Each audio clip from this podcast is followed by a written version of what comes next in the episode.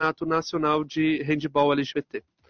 Muito obrigado pelo convite e obrigado por abrir essa porta, né, para a gente poder falar um pouco sobre esporte. Esse é o primeiro ano, Rogério? Como que é?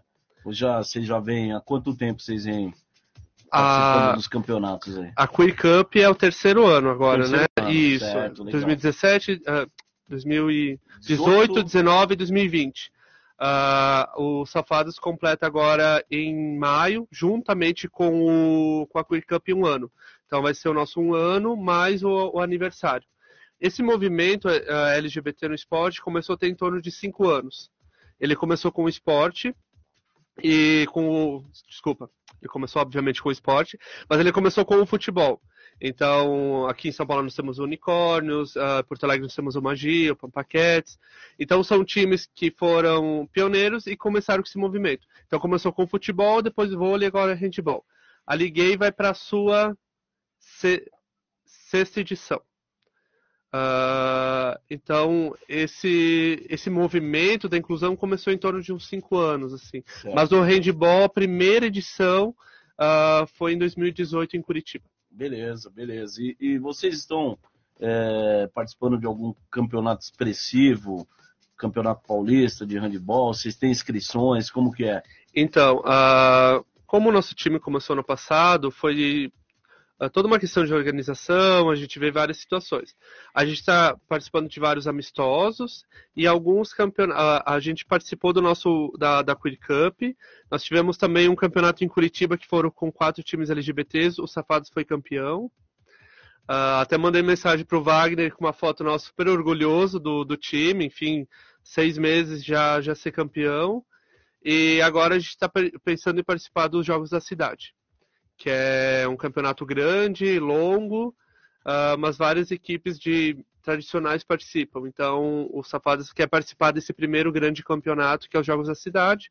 E aí, conforme a, verificando se o time tem, tem condições, porque além de ser um campeonato longo, é condições financeiras, as pessoas se dedicarem a treinos. Então, é um primeiro passo, né? Mas a, a gente sim pensa em participar de campeonatos expressivos. E os que surgirem também, né? A gente vai conhece, vai verificando, mas tem interesse. Legal. Mas já tem aí campeonato brasileiro, paulista, de handball LGBT? Isso, a, a Queer Cup é o, é o campeonato brasileiro. É o campeonato brasileiro. É o campeonato brasileiro.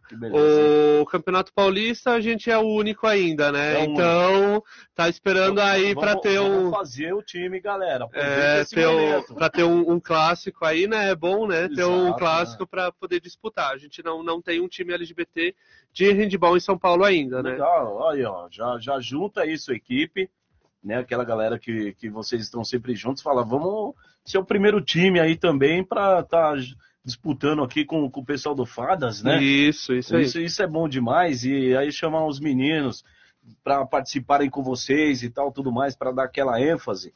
E aí, de repente, quem sabe, né, surgiu um clássico aí, paulista. É, é a... muito interessante.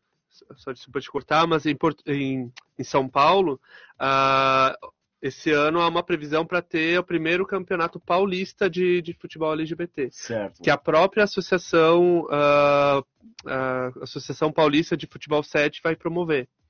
Então isso demonstra o quanto esse movimento tornou espaço e cresceu.